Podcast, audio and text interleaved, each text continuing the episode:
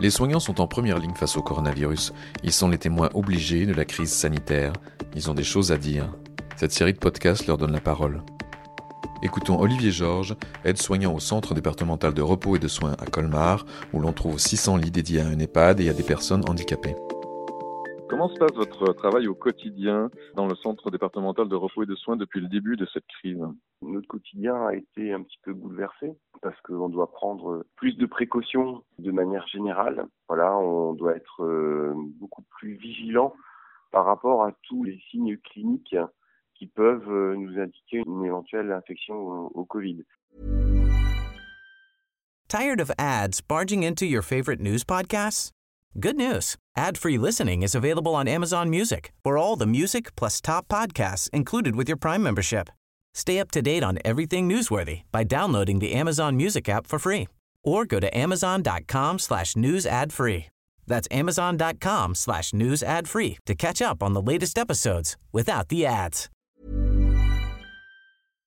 Donc on prend beaucoup plus tout ce qui est euh, paramètres, euh, température, tension, euh, surveillance des pulsations, ce genre de choses, plus qu'avant. Et on surveille beaucoup plus l'état général des patients de manière à vraiment détecter les premiers signes d'une éventuelle infection. Ça, c'est le premier point. Le deuxième point, c'est que dès qu'on a une suspicion de patients infectés au Covid-19, c'est-à-dire des patients qui font un petit peu de température, qui présentent des symptômes de toux, ce genre de choses, on les met assez rapidement en ce qu'on appelle en isolement Covid-19. C'est-à-dire c'est un ensemble de mesures qui visent à protéger aussi bien le patient que le soignant, notamment avec tout ce qui est masque, tout ce qui est charlotte, tout ce qui est sarrau, tout ce qui est lunettes et gants. Donc dès qu'on a un patient euh, suspect, on met cet isolement en place avec évidemment euh, tout le matériel euh, nécessaire autant que faire se peut, de manière à prendre le moins de risques possible et à, protéger aussi bien le patient que nous-mêmes. Quoi. Donc là, ça complique pas mal les organisations parce qu'on est obligé de faire une organisation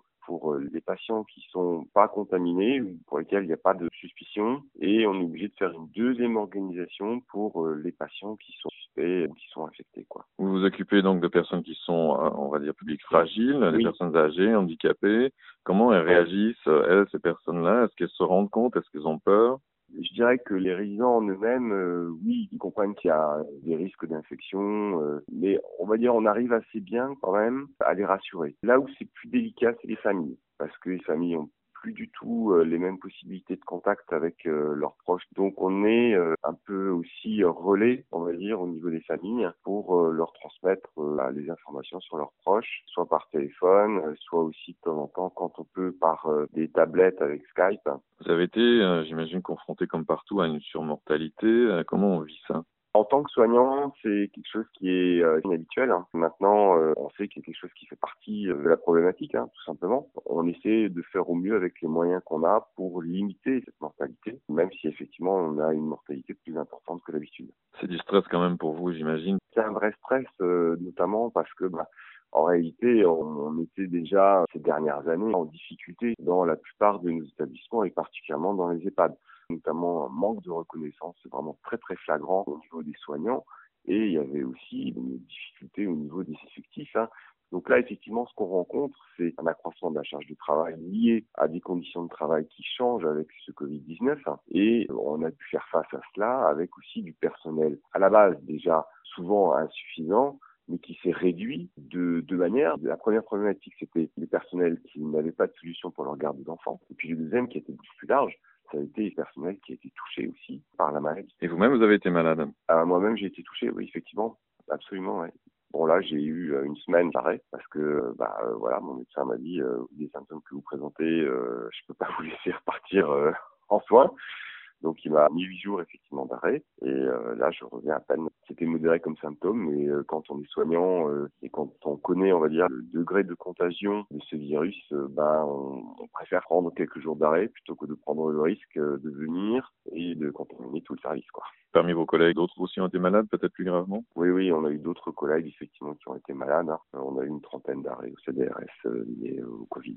Est-ce que vous vous attendiez un jour à vivre ça dans votre vie professionnelle? Je dirais que les problèmes d'épidémie, euh, on connaît parce qu'on a tous les ans, à cette période-là, des épidémies de grippe, des épidémies de gastro, etc. Ce qui nous a vraiment surpris, si vous voulez, euh, avec le Covid-19, ça a été le degré de contagion du virus et la rapidité aussi à laquelle ça s'est transmis d'un patient à l'autre. Là où on a été aussi en difficulté, ça a été dans l'équipement pour se protéger. Les difficultés à avoir l'équipement nécessaire, notamment en masque, notamment au niveau des charlottes, notamment au niveau des sarraux, ce genre de choses. Maintenant, bon, voilà, notre direction fait euh, vraiment au maximum pour euh, subvenir, on va dire, euh, à ses besoins de protection et d'équipement, c'est son rôle. Mais c'est vrai qu'au démarrage, on va dire, ça a été un peu compliqué, quoi. Comment vous faites là pour tenir dans ce contexte-là? Je crois que le lien qu'il y a entre soignants dans une équipe, il est très très fort. Et particulièrement quand on traverse des périodes, je dirais, un peu spéciales comme aujourd'hui. Donc c'est ça aujourd'hui qui nous fait tenir, quoi, hein, clairement. Quel mot résumerait le mieux pour vous ce que vous vivez actuellement?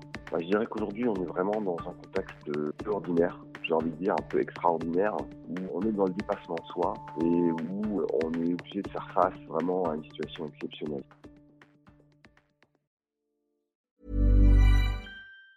Tired of ads barging into your favorite news podcasts? Good news. Ad-free listening is available on Amazon Music for all the music plus top podcasts included with your Prime membership. Stay up to date on everything newsworthy by downloading the Amazon Music app for free or go to amazon.com slash news ad free. That's amazon.com slash news ad free to catch up on the latest episodes without the ads.